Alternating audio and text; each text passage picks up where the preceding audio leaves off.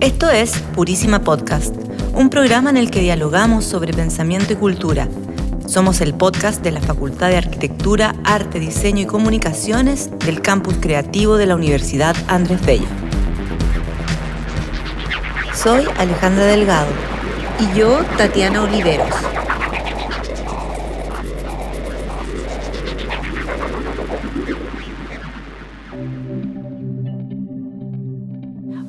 Tal? ¿Cómo están? Bienvenidos y bienvenidas a este nuevo episodio de Purísima Podcast, un programa que hacemos desde los estudios de radio de la Universidad Andrés Bello, el campus creativo, que es un lugar bellísimo, y que hacemos en alianza con el mostrador. Les recordamos que todos nuestros episodios están disponibles en la plataforma Spotify. Esperamos más adelante poder compartirlas en, otras plataformas que quizás sean de más acceso también. Eh, este ya es nuestro sexto episodio, sexto episodio, séptimo episodio. Los números ahí van y vienen. Tenemos un tema muy, muy interesante hoy día, ya les voy a advertir de qué se trata y les voy a comentar sobre nuestros invitados. Quiero mandarle un saludo a Tatiana, yo soy Alejandra Delgado, mi compañera Tatiana está eh, con estos resfríos que comenzaron a evolucionar después de que nos quitamos la mascarilla, como que todo el mundo se, se enfermó o le dio alergia o etcétera, así que le mandamos un abrazo cariñoso. Bueno, hoy día vamos a hablar de un tema, un temazo, como que eh, es una palabra que genera emoción, susto y un montón de mm, sinónimos más. Eh, vamos a hablar sobre el metaverso. Voy a presentar primero a nuestros invitados. Está Pablo Ortúzar con nosotros, con nosotras. Él es comunicador audiovisual de formación, trabajó durante 10 años en postproducción en efectos especiales, tanto en publicidad como en televisión y también en animación. Dirigió la primera serie de animación de TV abierta, Villa Dulce, para quienes la recuerden en conjunto con Consuelo Gil crearon la Cátedra de Diseño de Juegos de la Universidad del Desarrollo. Es coordinador de la carrera de Diseños de Juegos Digitales en la UNAV. Y también estamos con Paola Olea, licenciada en Diseño de Comunicación Visual de la Universidad Tecnológica Metropolitana.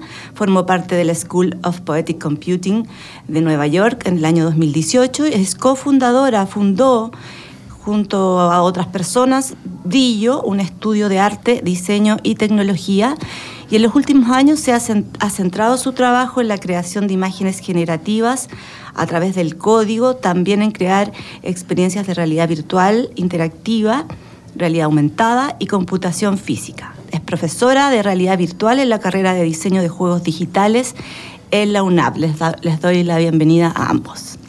Hola, muchas gracias. Gracias a ustedes por, estar acá en, estos estudios de radio. Eh, voy a introducir eh, un concepto que es complejo y, por lo mismo estamos acá. Eh, un concepto que está comenzando a protagonizar el proceso evolutivo de la sociedad digital. Es un término, podríamos decir, de nacimiento noventero, que recogió la novela de ciencia ficción Snow Crash del año 1992 de Neil Stephenson. Eh, combina las palabras meta, ¿no? ¿Se entiende? Más allá y universo es por tanto un acrónimo que ya nos da cuenta de algo, ¿no? Más allá del universo. También hay otra novela y un film de culto que recoge este concepto, es eh, Ready Player One del año 2011 de Ernest Klein eh, estamos ante una fase evolutiva de la navegación en Internet, como yo les comentaba. Hay algunos eh, hitos que están marcando también este, este, este bullado concepto. Digamos, hace 30 años tuvo su origen semántico el metaverso y quizá en el último tiempo se ha hecho viral debido al anuncio de cambio de denominación de la compañía Facebook para pasar a ser Meta. Esto fue en octubre del año 2021. Eso, a grosso modo, quería preguntarles a ustedes cómo podemos redondear el concepto que estamos introduciendo, eh, qué más se puede agregar. Les doy la palabra, Pablo. Bien, eh, yo creo que el, término metaverso es justamente un, término que está en discusión, que se, está peleando por cuál es la definición correcta de, él. ¿no? Yo, creo que el metaverso es una versión más actualizada de un concepto que fue muy popular durante los años 90, que era la idea del ciberespacio, que también proviene de otra novela de ciencia ficción del año 84 del Neuromante de William Gibson, en donde él desde una, eh, desde una máquina de escribir eh, imagina este universo en donde millones de personas están conectadas legal e ilegalmente, ¿no? Y se crea este imaginario de esta Internet que es como esta grilla fluorescente que se expande hacia el infinito y la gente navega como en Internet, como si estuviera volando, moviéndose dentro de un espacio virtual. Eh, y ojo que el libro no lo describe tanto, sino que lo deja bastante para, para la cabeza del, lector. Eh, y creo que este concepto nace también como una, como una evolución en torno al metaverso, porque el metaverso hasta ahora, más allá de la descripción que tú mencionabas del libro, es un término que está apropiado por la corporación. ¿no? O sea, ¿quiénes hablan del metaverso? Habla Meta, habla Google, habla Steam, probablemente a veces de manera muy crítica, eh, habla Accenture, por ejemplo, y diferentes como grupos de pensamiento que en Chile, de hecho, hay algunos que ya han hecho un par de seminarios durante este año, tratando de, colocar el, el término como en la voz de la gente para que se pueda empezar a discutir de él y qué es lo que ellos venden como debería ser este espacio. Y este espacio yo creo que primero hay que partir definiéndolo técnicamente, ¿no? O sea, eh, este sistema no funciona de una manera, este sistema informático es un sistema informático que de alguna manera interconectaría diferentes acciones humanas en un espacio virtual. Es un espacio que existe, aunque yo esté conectado en una sesión en el metaverso, sea desde mi computador, de mi teléfono, de mis lentes de realidad virtual, yo me desconecto de una sesión y el sistema sigue funcionando con otros millones de usuarios o cientos de miles de usuarios. Eh, y en donde también se busca, y especialmente en esta definición que se está tratando de aplicar, que este sea un espacio transaccional y un espacio productivo. Es decir, son personas que habitan este espacio, o este no espacio, ¿cierto? Porque es virtual, al cual pueden acceder de diferentes plataformas, desde un teléfono, desde un computador, ojalá idealmente desde un sistema de realidad virtual. Se supone que la experiencia definitiva es a través de un sistema de realidad virtual o realidad aumentada. Eh, y en donde probablemente yo voy a trabajar. ¿no? Ese también es un poco, eh, yo creo que un elemento adicional que se agrega a la definición. Si yo la comparo con la definición del ciberespacio de los años 80, el ciberespacio se nos vendió a nosotros como el lugar en donde nos íbamos a entretener, nos íbamos a comunicar, íbamos a aprender, que es un poco como nos vendieron el Internet. Eh, sin embargo, ahora se agrega fuertemente y como parte de la definición que uno va a ir a trabajar al metaverso. ¿no? al punto de hecho de que muchos de los seminarios que se han dado en Chile, hay uno de la tercera, hay otro de Accenture, hay uno del eh, Centro de Estudios Públicos, eh, en donde fuertemente se habló de tema transaccional y tema laboral.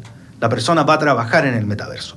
Más allá de que vamos a pasarlo bien, vamos a ver como experiencias divertidas, súper locas, no, vamos a trabajar en este espacio. Situación que la pandemia favoreció. Exactamente, exactamente. O sea, yo creo que también hay una atracción del término eh, por dos razones. Una más anecdótica, que Meta en esa fecha, cuando decide cambiarse de nombre, Facebook decide cambiarse a Meta, estaban en medio de un juicio, había un tema complicado con que un ex, una ex ejecutiva sale y denuncia a Facebook. Y yo siento que la respuesta del cambio de nombre fue casi como adelantada. Estaba planeada, pero yo siento que se adelantó para desviar un poco la conversación, eh, diciendo, oye, Mark Zuckerberg, ahora nos vamos a ir con el metaverso. Fue como, wow, ¿de dónde? ¿Por qué? ¿no? Yo siento que hubo un tema comunicacional. Eh, y segundo, claro, con, con, la atracción de que efectivamente Meta ha empezado a desarrollar estos, estos dispositivos como un poco más baratos para llegar al público. ¿no? También hay un tema de que ellos están desarrollando no solo los sistemas, sino que también el hardware para cerrar, yo creo que me fui por varias aristas, sí, pero... pero es interesante porque eh, vamos como completando la imagen. Claro, y, para cerrar yo creo, claro, es un espacio, un no espacio virtual en el cual yo puedo acceder a él a través de diferentes dispositivos, idealmente a través de realidad virtual, que está siempre presente, está siempre conectado, las sesiones siguen existiendo a pesar de que yo me desconecto de él y en donde efectivamente opero probablemente con una especie de avatar virtual dentro, en donde interactúo y realizo ciertas tareas que pueden ser lúdicas o no, o relacionadas al trabajo o no. Paola, ¿y tú qué, podrías complementar, agregar, diverger? Em, bueno, utilizando la definición que dejaste con meta, eh, sí, eh, el metaverso es un, universo que está más allá de lo que conocemos actualmente.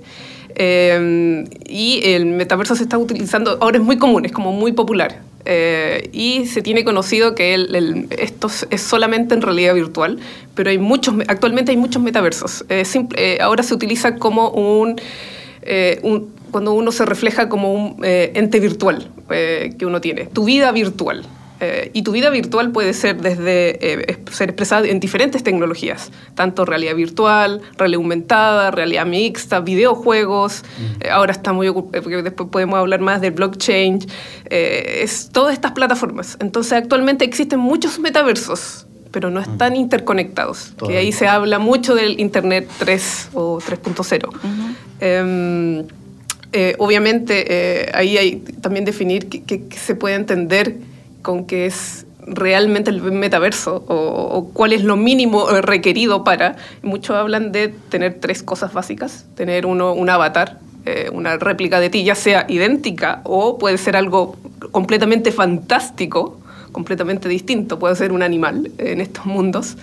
Eh, dos, poder interactuar. O, una mejor persona. O una mejor persona.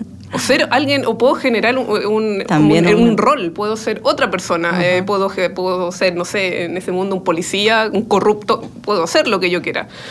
Em, obviamente, eh, hacer, poder moverme en este espacio y eh, tener lo mínimo que es comunicarme, incluso lo que dijo Pablo, trabajar, hacer, hacer transacciones, como que aunque sea eso, eso se reconoce actualmente como esos tres mínimos requerimientos pero por eso es súper amplio el, metaverso. Eh, incluso si vemos, eh, eh, tenemos ejemplos como Roblox, un metaverso, Fortnite se puede reconocer como un metaverso, y ahora si vemos metaversos ya con estos bitcoins o NFC, NFT, podemos ver el Sandbox, ¿cuál era el otro? Decentraland. Decentraland, que ya son, por eso son metaversos, tienen sus propias reglas, pero también uno es más comercial, lo otro es más, es más de experiencia, jugar, pasarlo bien, hablar con más gente. pero dirían que se está centrando más en la metaeconomía este proyecto. Eh, por ejemplo, ya se están realizando eh, transacciones bien impresionantes como un avatar, una persona virtual que compró un yate digital por 650 mil eh, dólares en el metaverso Sandbox. Y mm, no sé, también em, se menciona la empresa Republic Realm que invirtió, invirtió, invierte hoy en día en bienes raíces virtuales, compró una parcela en Sandbox por 4,3 millones de dólares, o sea, uno dice, ¿en serio esto está pasando? Ok, ya, ya están operando en estos entornos virtuales marcas como Burberry, eh, Gucci, Adidas, Nike, o sea, como... Eh, ¿Esto es pasajero? ¿Este boom es transaccional? ¿O llegó como para instalarse. Claro, ahí yo me, quiero colgar un poco lo que les mencionaba Paola. O sea, efectivamente, yo creo que hay espacios que se crearon sin creer, sin pensar de que iban a ser definidos como metaverso. Como por ejemplo el caso de Fortnite, ¿no? Yo creo que ahora Fortnite es probablemente el ejemplo de lo que es posible hacer en un universo compartido con múltiples de usuarios.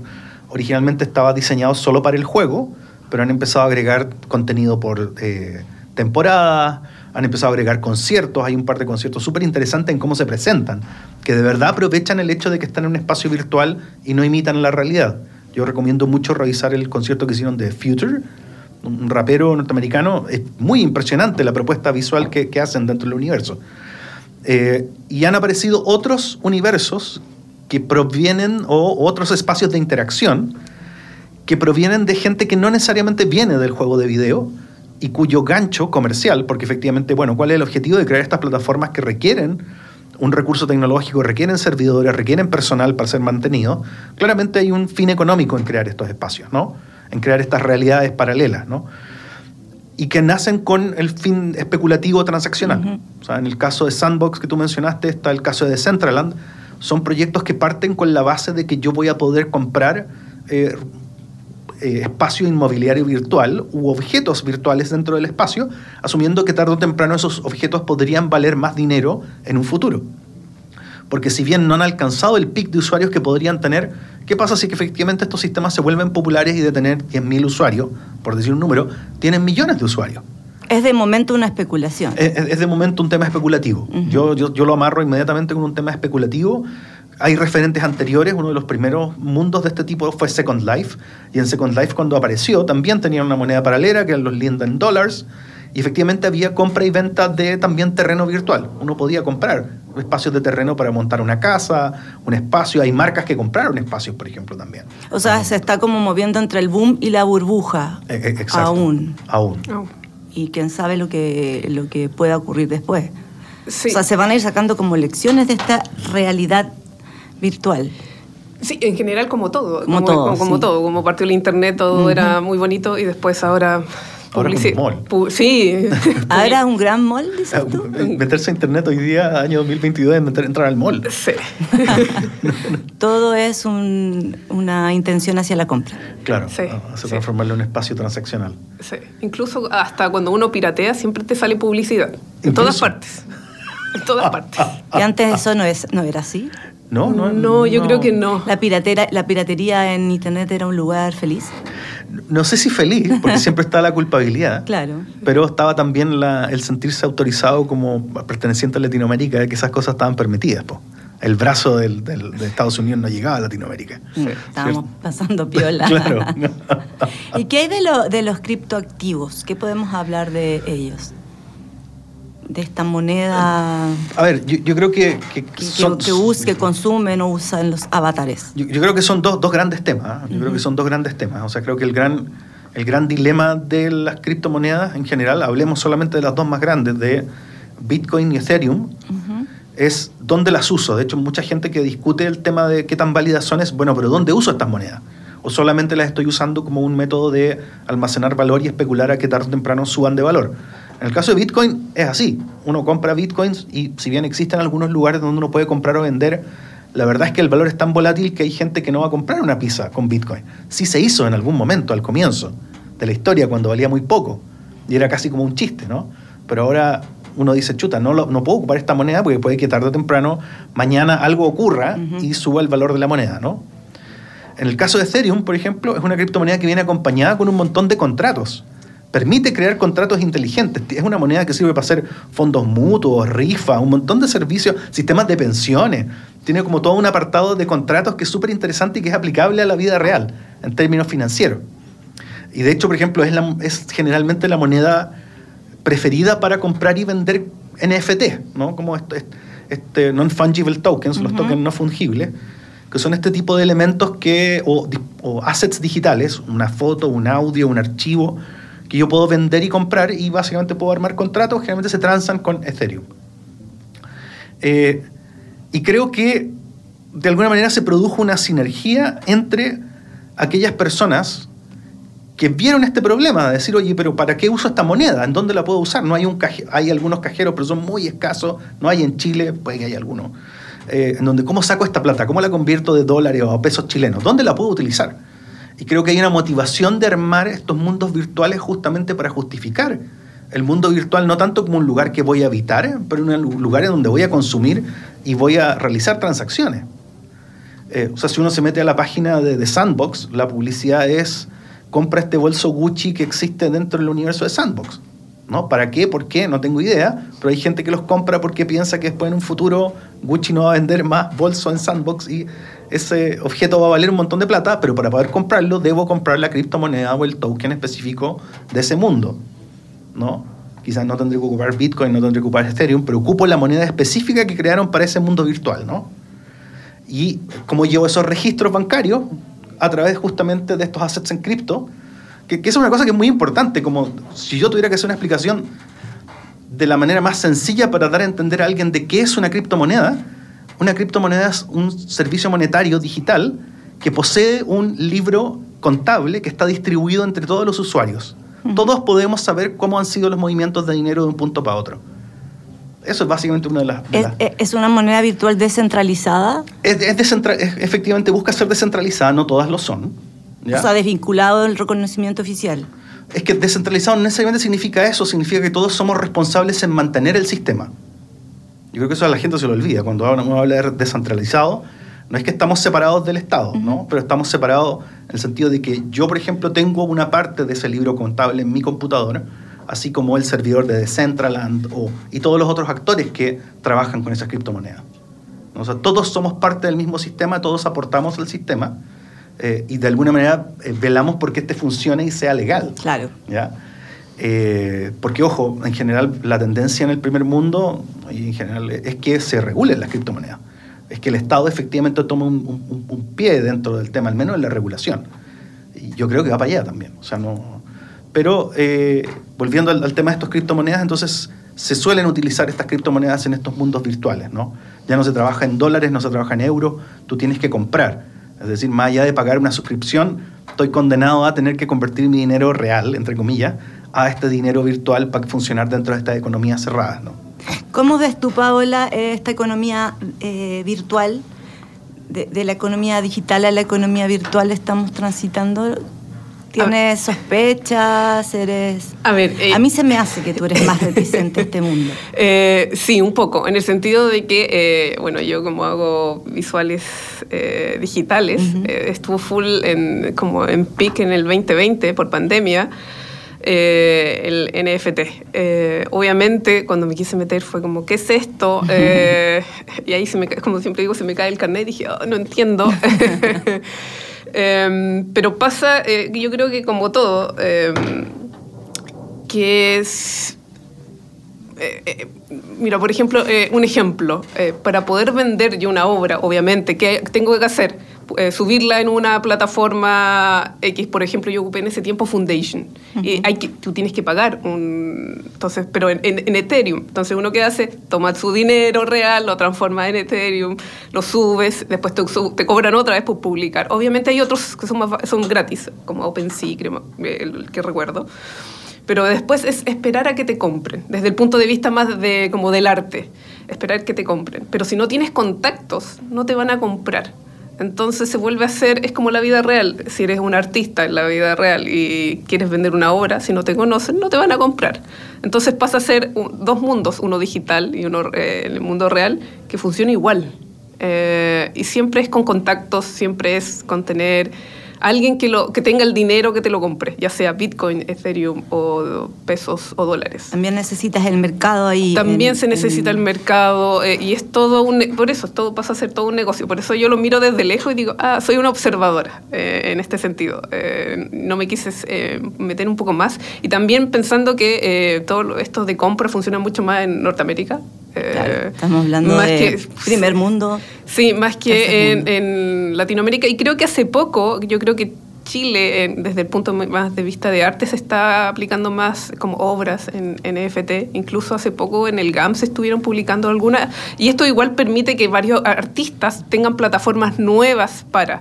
Pero el problema es nadie los va a comprar. Claro, es también muy vinculado a los objetos de colección, ¿no? Como claro, únicos, sí. como eh, como te, tener este respaldo de un certificado de propiedad digital que, es, me, que me imagino es único. Eh, puede ser súper estimulante para este mercado. ¿Tú, ¿Tú, tenías una amiga que había vendido sí, una obra. Sí, en... yo conozco a alguien que, eh, que sí, creo que se llama Ixel, que es de claro, es Paraguaya. O, voy a decir mal los, los lugares, Centroamérica, uh -huh. voy a decirlo así. No, no, no, no Paraguay, es más del centro.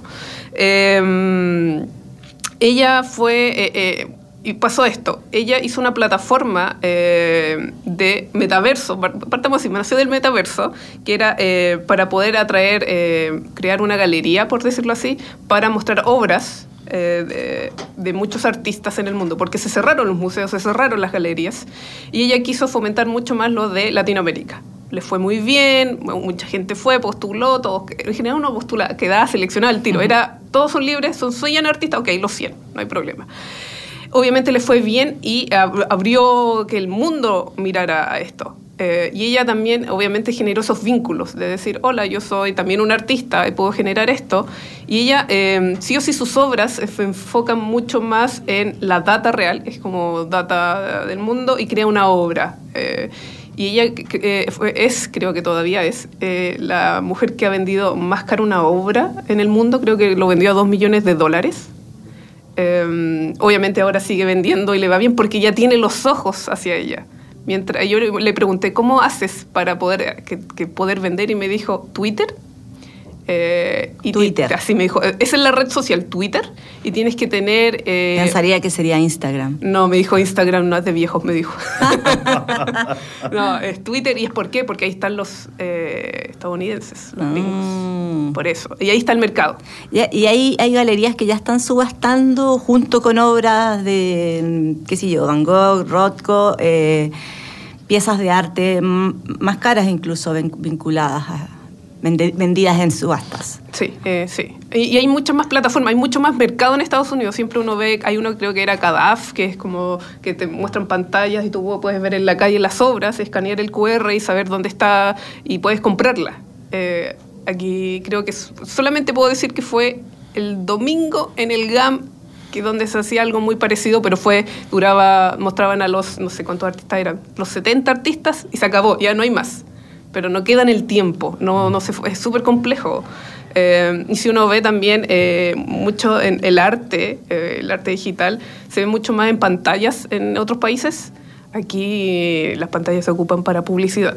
No hay espacios Claro. para mostrar. Que creo que quizá el que se mueve más es Argentina, obviamente, porque incluso hay un- tienen un museo de, de, mm, NFT eh, y llamaron a los artistas más, como más conocidos de Latinoamérica pero ellos se están moviendo más. Yo creo que Chile eh, lo mira muy, muy desde lejos. Incluso eh, hay, mm, eh, obviamente, eh, se están creando metaversos en Chile, hay muchos. yo, yo trabajé en uno, siempre lo voy a nombrar por ahí, que es Otherland, que se enfoca mucho más en, la música. No viene con el, el- el- el NFT y todo, pero es difícil contarle incluso a las marcas en Chile, decir, oye, mira, esto existe y te dicen, ¿esto qué es? No lo entiendo. Eh, Entonces nos cuesta, yo creo que, que nos- el país crece todo, sé que hay inflación y todo, nos ven desde afuera como un país muy bueno, pero de verdad eh, nos cuesta entender la tecnología, eh, eh, entendiendo desde que de las agencias, los publicistas, eh, eh, es un tema. Está como- entrando, Está entrando y decir, ¿qué es esto? No lo entiendo, ¿cómo lo- es muy fantástico. Y, te- y siempre hacen como, lo corren, porque Se prefieren ir... terraplanistas para la cuestión. Sí, es como, no, prefiero algo más en redes sociales. Y es, y es porque eh, no- se nos va mucho Un más... a lo- espacio conocido. Exactamente, Zonas de confort. exactamente. Vamos a ir a una pausa musical, ciudadanos metaversianos. Vamos a escuchar a Cristóbal Ugarte Parra, más conocido como Tololo, que está presentando su tercer adelanto y previo al lanzamiento de su nueva placa carrusel. El tema se llama Resfrío. Mírame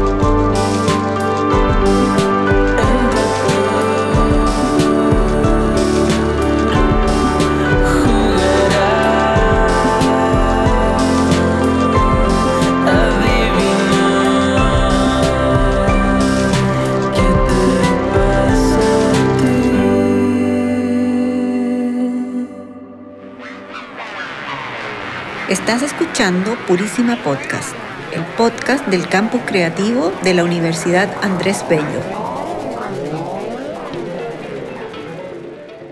Seguimos conversando en este séptimo episodio de Purísima Podcast. Espacio radial, no sé si aún se dice radial vinculado al podcast, pero vamos a llamarle así, que realizamos desde los estudios de radio del campus creativo de la UNAP. Estamos conversando temas futuristas, decía- diría yo, pero en realidad quien está en, en este mundo, por supuesto que no lo ve como algo que ocurrirá en mucho tiempo. Estamos con Pablo Ortúzar y Paola Olea, académicos de la Universidad Andrés Bello. Hay varios temas en realidad que uno se puede preguntar a partir de esto. Eh, Ana, eh, yo tengo en realidad muchas, tengo más dudas que certezas, obviamente. Eh, por primera vez, entonces, estaríamos recreando digitalmente, eh, creando nuevos mundos virtuales, ¿no? Eh, o semi-virtuales, sobre los cuales podemos crear. O sea, un ciudadano convertido en avatar puede crear su, espacio ahí, su nuevo... eh, lo que hablábamos, ¿no? Puede generar arte, puede generar moda, pero también, y esto es importante conversarlo, eh, nuevos modos de relacionarse, se promete eso, ¿no? Nuevos modos de relacionarse, experiencias intensas, otras formas de vínculo, que ya vamos a, a- a un tema más, mm, digamos, eh, emotivo, emocional. ¿Qué, qué, qué opinan de eso? A ver, yo, yo creo que, que hago la invitación a los auditores, si tienen la oportunidad, tienen algún conocido, alguien, algún sobrino, tío, qué sé yo, que se compró los lentes de realidad virtual, que en algún, en algún momento, gracias al dólar bajo, estuvieron bien baratos en Chile. Ah, No. ¿Cuánto estamos hablando? En algún momento estuvieron los MetaQuest 2, estuvieron como a 350 mil pesos chilenos, Sí. que es relativamente accesible, es como el valor de un, de un celular, celular, más o sí. menos, ¿no? Eh, la tecnología que está dentro, de hecho, no es muy diferente, tampoco. Eh, hagan la prueba, prueben, pruébense los lentes, prueben alguna experiencia, da lo mismo cuál, ¿ya? Eh, de, de algún sistema relativamente moderno. Y nosotros nos damos a dar cuenta inmediatamente que la experiencia es un poco limitada. ¿Por qué? Porque definamos realidad virtual primero, ¿no? Estoy creando una experiencia sensorial sintética que reemplaza alguno de mis sentidos. En este caso, los sistemas de realidad virtual reemplazan la vista, el oído en menor manera, porque en general el desarrollo sonoro siento yo que todavía está al debe, y de manera muy básica lo táctil, ¿no? Traducen mi sensación de mis cinco dedos a probablemente dos, tres, cuatro gatillos y un par de botones, ¿no? A eso se traduce El gusto y el olfato quedan no existe, fuera. está de manera muy experimental todavía y con unos aparatos muy, muy rudimentarios. Está, eh, de hecho, la otra vez vi una imagen del que simulaba el gusto y es un aparato de tortura. Es una placa que le colocan a uno sobre la lengua llena de cable. Está todavía en etapa muy experimental. Como, Muy, muy, como muy- Willy Wonka. Quizás se, se mejora cuando uno hace una instalación de. Claro, y ahí a- a- claro. mejoran otro, tienen otros equipos, pero ya como un solo dispositivo, mm, no. No. todavía. Eh, y dentro de esa lógica, eh, veamos las motivaciones que hay detrás, de, por qué estamos creando esto. Y yo siempre a mí me gusta traer eh, a la discusión una frase que dice John Carmack antes de la pandemia. John Carmack es el creador de Wolfenstein, Doom, Quake, ID Software, empresa que fue comprada eventualmente por Bethesda, y él termina de alguna manera trabajando en el primer proyecto de Oculus, del primer como lente nuevo de realidad virtual, que posteriormente fue comprado por Meta. Meta compra toda la propiedad intelectual y dentro de eso se lleva a John Carmack a trabajar dentro de, Facebook slash Meta, ¿no? Eh, y él se lanza una frase en, una eh, charla que se llama Facebook Connect, que dice, yo acá lo parafraseo, pero dice, eh, estamos hablando que en un futuro cercano las experiencias deseables de aquellas personas millonarias, wealthy persons, ¿no? Podrán ser sintetizadas y empaquetadas a una población mucho mayor. Él lanza esa motivación cuando todavía estaban presentando lentes que eran de estos que uno le colocaba el teléfono adentro, como la generación anterior, ni siquiera eran tan modernos como actuales. Pero él habla de esta motivación conceptual, o sea, podríamos tomar estas experiencias deseables y vendérselas a una mayor masa de población. Ah, ok, está hablando de que voy a poder andar en realidad virtual en un jet privado o, o en un yate en la isla griega, o probablemente voy a pegarme un viaje orbital porque puedo pagarlo y le pago a Amazon y me, me subo en una nave y doy la vuelta y luego bajo. Eh, pero quizás esas experiencias de un millonario, ¿cuáles son ahora 2022? ¿Qué va a hacer? ¿Tener agua limpia? ¿Poder acceder a un parque? Eh, ¿Poder acceder a espacios en donde en verdad yo ya no puedo entrar, que son museos o, o viajes dentro de, la- dentro de alguna otra ciudad porque los, los pasajes con la inflación han subido. Entonces, ¿a qué se refiere con sintetizar estas experiencias para poder ofrecérselas a alguien más? ¿No? Ahí, ahí a mí me, me preocupa eso. ¿no? Cuando en verdad, cuando ocupamos tecnología digital, podemos crear universos o mundos que no existen en la realidad. Pero esta gente nos habla un poco de crear estas experiencias de que otras personas podrían tener, o- pero que tú nunca vas a tener. ¿no? Eh, siempre recuerdo, también en esta época había un comercial de una marca de teléfonos celulares chilena, en donde el protagonista del comercial se ponía los lentes de re- de realidad virtual y caía en paracaídas a una fiesta en un yate, casi en una escena como sacada del logo de Wall Street. Eh, y, y salía bailando con un montón de chicas que parecían modelos. eh, y eventualmente volvía a la realidad cuando su señora le gritaba porque le traía la comida y se le estaba enfriando. Y ahí él se sacaba los lentes, ¿no? Esa era como nos vendían la, la realidad virtual acá en Chile, es un comercial chileno.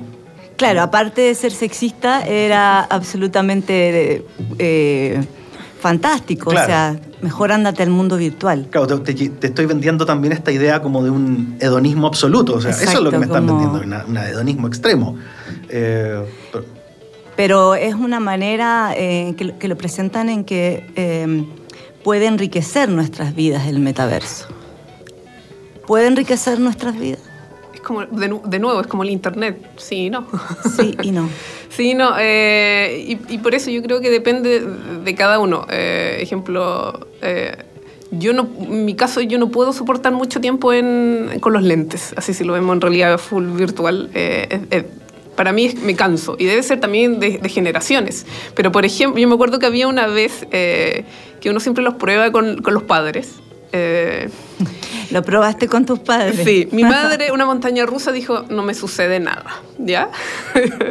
Pero yo le probé, mi papá le, da, le da- tiene miedo a la altura y le puse uno de que tenía que volar como Iron Man. Pero me llamó la atención, a mí me gusta porque yo creo cosas interactivas, veo cómo se- qué sucede con las personas ante diferentes estímulos, dejémoslo así. Y eh, recuerdo que le dije, Iván, tienes la opción de apuntar, eres Iron Man, tú puedes presionar esto y vuelas. Y dijo, oh, estoy volando, y soltó el de volar y empezó a caer. Dijo, estoy cayendo, estoy cayendo. Y yo pensé, cierra los ojos, porque esto no existe. Pero fue, fue incapaz de hacerlo. Lo tuve que tomar y dije, no pasa nada. Pero eh, eh, uno se da cuenta, uno también, yo, yo nas- soy de la generación que va, como siempre digo, con la ola de lo que va sucediendo. Pero mi padre no. Él es como, esto es demasiado nuevo. Él, siempre le pregunto, ¿qué qué encuentras tú tener un robot ahora que está limpiando tu piso? Eh, las aspiradoras que, que actualmente están. Y él dice como, esto no, no, esto es demasiado, esto se va a otro lado. Entonces, obviamente, eh, su persuasión y como también entiende el mundo es distinto al mío. Eh, yo voy, por eso voy en la ola, mientras que él, a ver, se sube y lo prueba, y para él, él, él está en ese mundo, a pesar de que los gráficos pueden ser muy malos y todo, para él, él estaba volando, él estaba en una ciudad volando y se estaba cayendo. Podría haber sido terapéutico. Puede haber sido terapéutico. Quiero citar a un, a un filósofo francés que le gusta mucho a Tatiana, que es nuestra colega y compañera de, de micrófonos, a Eric Sadin, al filósofo francés, que, que, que, bueno, es un crítico bastante radical sobre esta pantallización de la vida. Él dice que el metaverso es un gigantesco instrumento para conocernos e interpretarnos con la idea, una vez más, que seremos más autónomos, dice. No seremos nada, es su, es su afirmación. Lo que habrá es un lazo umbilical aún más fuerte con grandes empresas privadas que nos guiarán así en todo momento en una existencia íntegramente algorítmica. La temática de lo sensible y de su expresión es una cuestión política fundamental. Eso es lo que está apareciendo poco a poco. Eh, lo que está pasando es eh, un momento de medir fuerzas, dice Sadin. ¿Qué opinan? A ver, el... revisitemos un poco la historia del Internet, porque inevitablemente el metaverso está anclado al Internet. Y cuando Internet comienza, recordemos que Internet nace conceptualmente por allá como por el 64, 65, con un paper de Paul Baran, encargado por DARPA. DARPA es un departamento de desarrollo tecnológico que le pertenece al Pentágono norteamericano, que generalmente busca eh, soluciones a veces bien descabelladas para resolver problemas tecnológicos en el campo de la guerra. ¿ya? Eh, si han visto esas competencias de robots que tratan de abrir puertas y esas eh, como concursos son financiados, por ejemplo, por DARPA, ese tipo de... tratando siempre de buscar como lo que está más adelante, ¿no? En términos tecnológicos. Y le encargan a Paul Baran eh, pensar en una solución si es que llegara a caer una bomba atómica sobre Washington. ¿Cómo se comunica el resto del país ante una posible guerra atómica, no? Y él inventa o, o conceptualiza más que nada un sistema de comunicación distribuido, que eventualmente es el germen para la creación de DARPANET, que es la tatarabuela o abuela de nuestra Internet moderna, que en Estados Unidos pasó a ser un sistema híbrido de comunicación que no solamente utilizaba los cables por tierra, sino que también utilizaba eh, radio y satélites. Entonces era un sistema que su comunicación era robusta porque estaba distribuida, no había un punto central de distribución de las señales, estaba distribuido a todo el país y a través de diferentes medios. Eventualmente esto pasa a integrarse a las universidades y de las universidades pasa a ser un servicio comercial que conocemos hoy día como Internet, ¿no? al que nosotros nos conectamos a través de un operador, no hay que hacer nada. De hecho, yo me as- asumo que cualquier chileno nacido año 2022 está conectado a Internet o apareció al menos una foto en Internet desde el primer día que nació. ¿ya? Podemos asumir que está controlado. Eventualmente, cuando esto se comienza a transformar en un producto comercial, empiezan a aparecer las primeras voces que dicen que hay que declarar la independencia de estos espacios. Y hay un personaje que se llama John Perry Barlow que lanza una carta de independencia por el ciberespacio. Que es una carta que ustedes la pueden buscar en internet y es bien inflamatoria. Dice así como, oye, eh, no hay Estado, no hay poderes, todo está descentralizado, tenemos el control, nosotros podemos ser quienes queramos ser dentro de internet. Él años después sale desdiciéndose, ¿no? Un poco de esta carta. Que es como el documento un poco fundacional más, más Se- como el... se arrepintió. No sé si se arrepiente, pero claramente le estaba ya más, real- más relacionado como con, la, empresas. con la plata, con lo que se mueve, con el desarrollo tecnológico, y él se desdice un poco, no, nunca la quise hacer, no era tan combativa. ¿ah? Eh, Fue un lapsus. fue un lapsus. Y eventualmente yo tengo recuerdos, por lo menos, de cuando me conecté por primera vez a Internet, por allá por el 97, que efectivamente había una idea, había un concepto de que íbamos a surfear por Internet, íbamos a tener plena libertad, íbamos a poder hacer lo que queríamos, todos íbamos a poder ser famosos, ¿no? Todos íbamos a poder tener negocios y poder comprar y vender y poder comunicarnos con quien queríamos, ¿no? Y si nosotros hacemos la... ¿Con qué es lo que está pasando con Internet año 2022? Eh, Yo abro Internet en cualquier dispositivo año 2022 y es como caminar por un mall. ¿no? No hay un clic, un toque en la pantalla que yo haga si es que alguien no intente venderme algo. O tarde o temprano mis acciones, que son, por ejemplo, mandarte un mensaje o preguntarte por algo, tarde o temprano se van a convertir en una publicidad o en alguna noticia relacionada con algún tipo de contenido a lo que yo dije, ¿no? Entonces, si yo me meto hoy en día al a Horizons Meta, al servicio de Meta de- de- del metaverso que ellos tienen, lo primero con que me enfrento, es, aparte del tutorial, es con 5 o 6 advertencias de cómo me van a registrar todo lo que estoy haciendo, de que me van a controlar, de que tengo que portarme bien, de que mi sesión puede ser grabada sin mi permiso para posterior revisión. Entonces me dicen inmediatamente de una manera muy amigable que voy a estar completamente vigilado dentro de este entorno. ¿Cierto? Pablito, cuando usted entra al jardín infantil, pórtese bien, ¿no? Básicamente eso es lo que me están diciendo. ¿no? Pero no es como que me enseñen naturalmente a aprender las reglas de este espacio virtual, sino que me dicen, compadre, te estamos vigilando, ¿no? Hagamos el paralelo con otro metaverso que es un poco más, más desordenado. Hay otro que es más antiguo que se llama VR Chat, que funciona sobre PC, que es probablemente el más antiguo, un espacio de interacción que tiene muy poco control. La gente se transforma en avatares que son cualquier cosa, desde personajes de dibujo animado, personajes de animación japonesa, animales, robots, de formas y tamaños también, muy dispares entre ellos, como que no está nada estandarizado. Y es una comunidad infinitamente mucho más viva que la comunidad de usuarios del metaverso de Facebook. Porque efectivamente hay un menor control. Tiene otros riesgos, claro está. Hay menos supervisión. Como lo tuvo siempre Internet también. Es distintos espacios de Internet. Claro, claro. Y efectivamente hay una mayor libertad y por lo tanto hay unas comunidades que son mucho más vivas y que creo que de verdad están probando los límites de lo que es posible hacer o no hacer dentro de estos espacios colaborativos virtuales. Espacio autorregulado. Yo creo que podríamos hablar de espacio autorregulado, ¿ya? Yo creo que podríamos hablar de, de- o sea, sería lo ideal.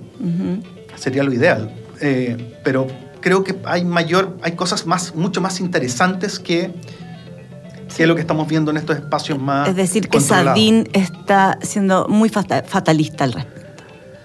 Es que mm, no, yo creo que él está en lo correcto. Yo creo que él presenta un caso extremo.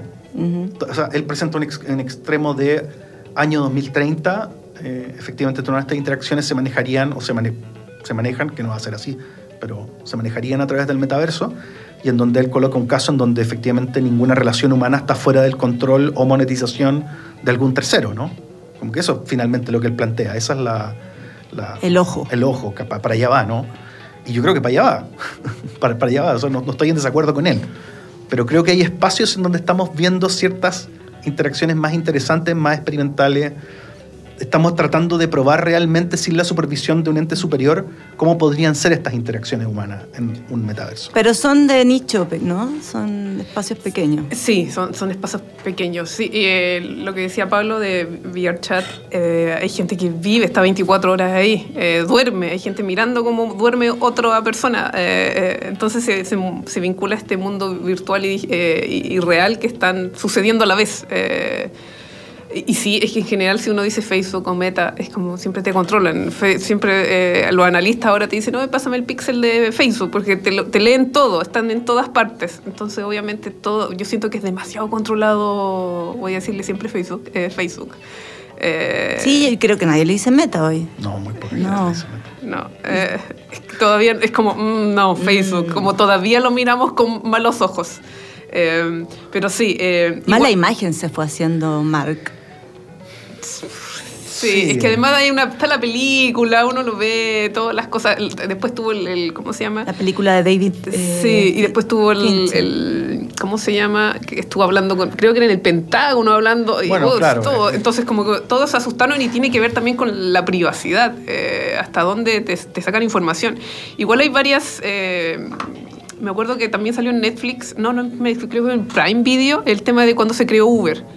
Eh, y también tiene que ver, Uber en un momento también sacó eh, información, eh, sacaba, podía tener acceso a tu cámara y todo para saber, para poder fomentar su negocio. Eh, entonces también pasa, ¿qué pasa en el metaverso? Eh, ¿Qué tienen acceso y qué no tienen acceso? Sí, a lo mejor hay algunos más, mucho más controlados. Si uno piensa, a lo mejor uno- una cosa segura, uno diría Apple. Apple muy seguro. Por eso me carga a veces, es demasiado. Eh, pero, ¿Por qué te carga? ¿Porque es muy segura?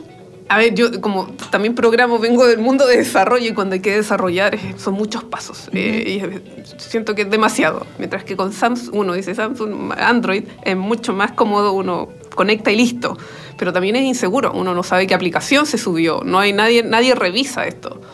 Eh, entonces también pasa con el metaverso, puedo tener algo muy, muy libre, pero también eh, al ser muy muy libre es que tienen acceso de mí, que están viendo, Eh, entendiendo que ahora los nuevos, el, el- el- bueno, el MetaQuest 2 tiene acceso a que yo si me muevo de esta área, que tengo una zona protegida, me salgo, puedo ver mi, mi entorno. Ahora a, a color, antes era blanco y negro, entendiendo que a lo mejor pueden tener acceso a las cámaras.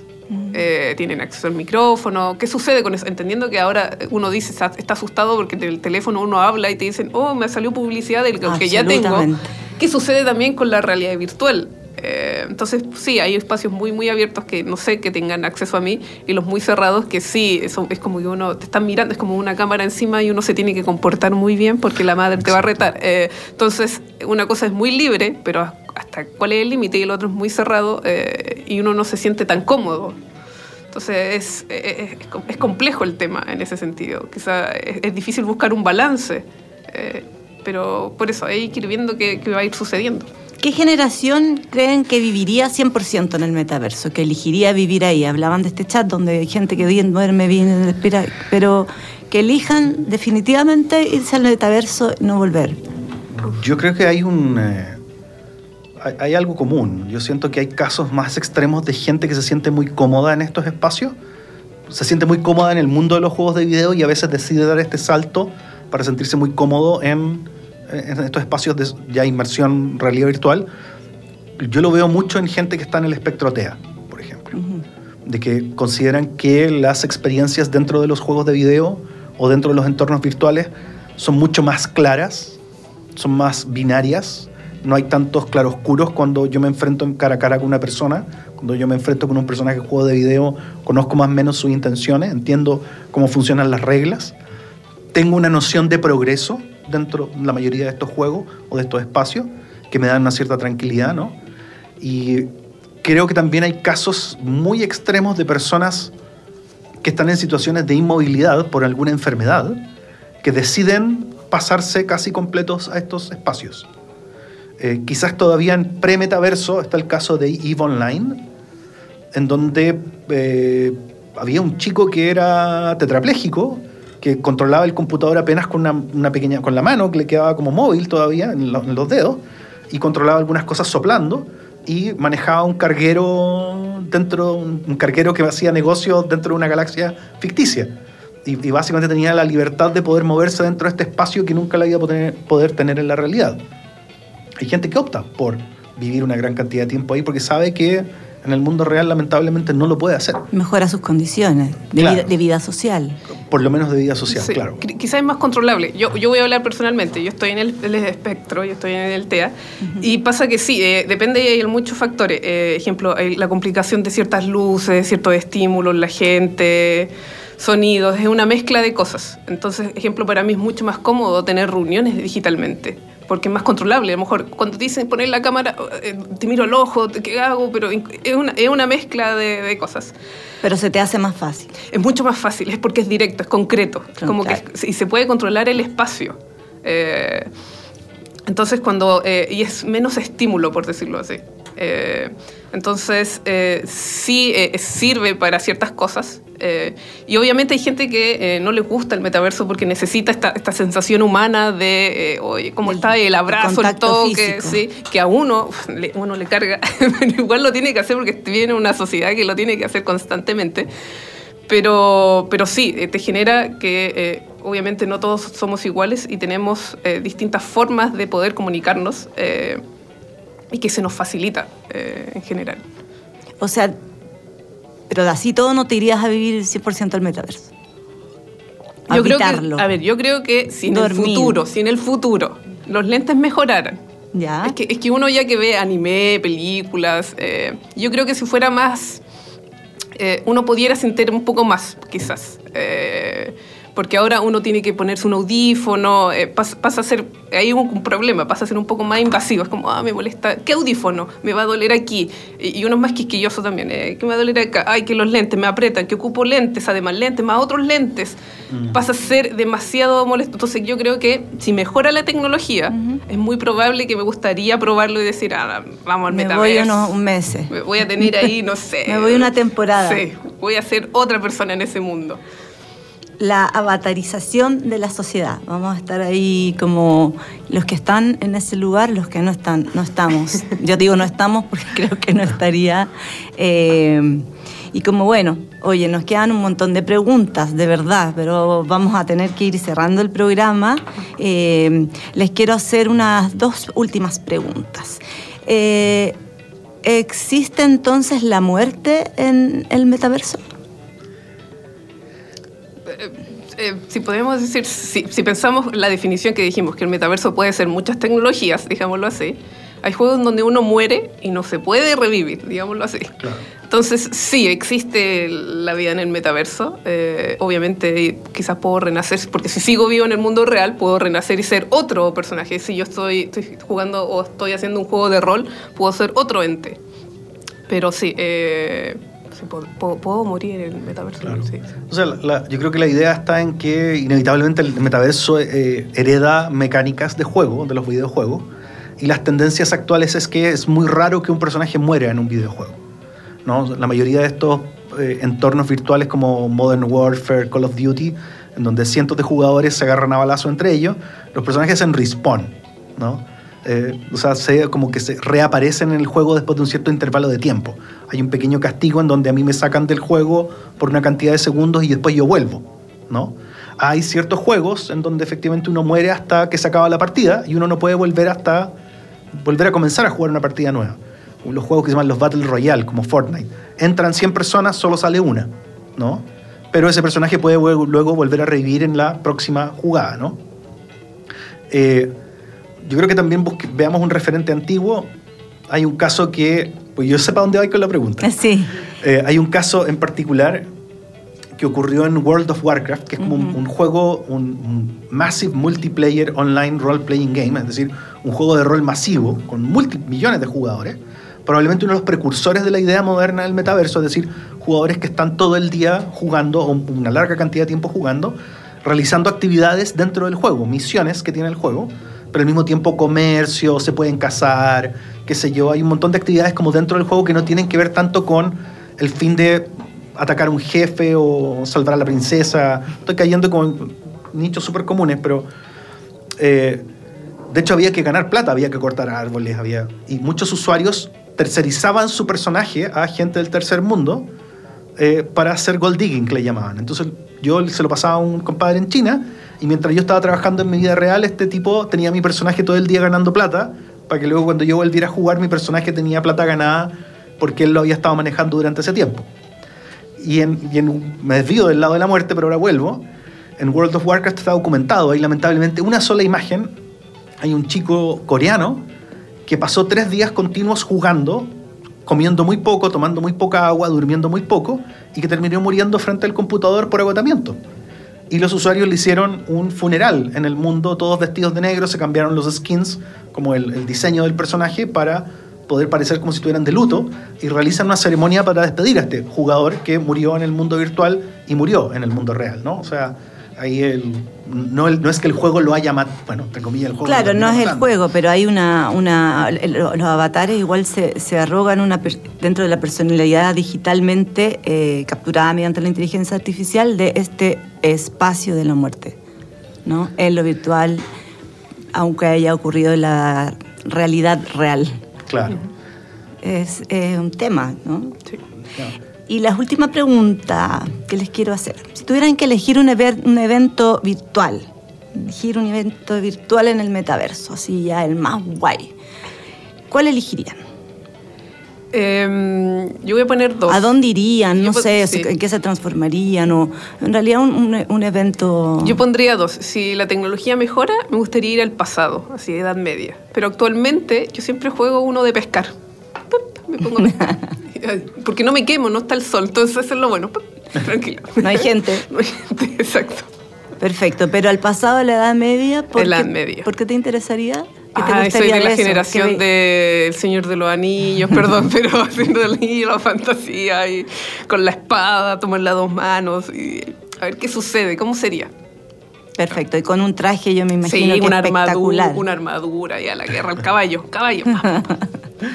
Eh, si ¿Y bien tú, Pablo? yo sé que no está representado visualmente y habría que pensar cómo representarlo, a mí me gustaría estar eh, visitando el momento en que se interconectaron todos los servidores para dar nacimiento a la red actual de Internet. ¿Año? Ese momento fundacional, 85, 86. 85, por 86. ahí. ¿Y dónde estar ahí justo Claro, sentado dónde? Lograr encontrar, ver cómo esta representación Perfecto. visual que efectivamente logramos comunicarnos y logramos conectarnos todos. A mí me gustaría estar eh, en el Titanic, en la fiesta de inauguración, no cuando se está hundiendo, por supuesto, poder justo salir en ese momento, pero participar de ese baile, recorrer el Titanic. Bueno, un montón de gracias eh, por este espacio, por esta bueno, conversación que ha estado súper estimulante. Eh, muy interesante también poder conversar con eh, personas que están trabajando desde la academia. Recordemos que ambos son académicos acá en, en- la UNAV de la carrera de diseño de juegos digitales. Importante, a lo mejor no, no conocían que existía esta carrera. Bueno, existe. Búsquenla en, en la web, yo supongo. De, en campuscreativo.cl pueden dirigirse y ver ahí el apartado específico de nuestra carrera y nuestro programa que está muy bueno. Estamos muy orgullosos de la innovación curricular que realizamos el año pasado y con confianza puedo decir que tenemos un programa para poder, para poder estudiar de- desarrollo de juego y diseño de juego que no tiene parangón en Latinoamérica. Excelente. Bueno, un abrazo. Nos encontramos en el próximo episodio. Dar las gracias a Javier Moraga, nuestro postproductor. Eh, y nos vamos a despedir con una canción de, que es el nuevo sencillo de Yadam, que se va a lanzar el 8 de noviembre. Ya se lanzó el 8 de noviembre, perdón. Eh, esta canción se llama Otras Mujeres. Que esté muy bien. Chao, chao. Chao. Deseas mi piel y mis labios. Yo también te tengo el cor apartado. Yo sé que te tengo bien enganchado. Tú te juras que esto no irá a ningún lado. Si te sientas al lado de mí, No me toques, que yo sé que tú andas buscando de mí, pero en otras mujeres. A ver si encuentras, a ver si ellas sí te quieren. Anda buscando de mí, pero en otras mujeres. A ver si encuentras, a ver si ellas sí te quieren. Otra vez aquí en tu cuarto sagrado, con tu collar apreciado, ya entendí pa' qué estoy aquí. Pensaba que te tenía enganchado, pero tú solo quieres un olvidado. No te sientes al lado de mí, no estabas listo para lo que te ofrecí.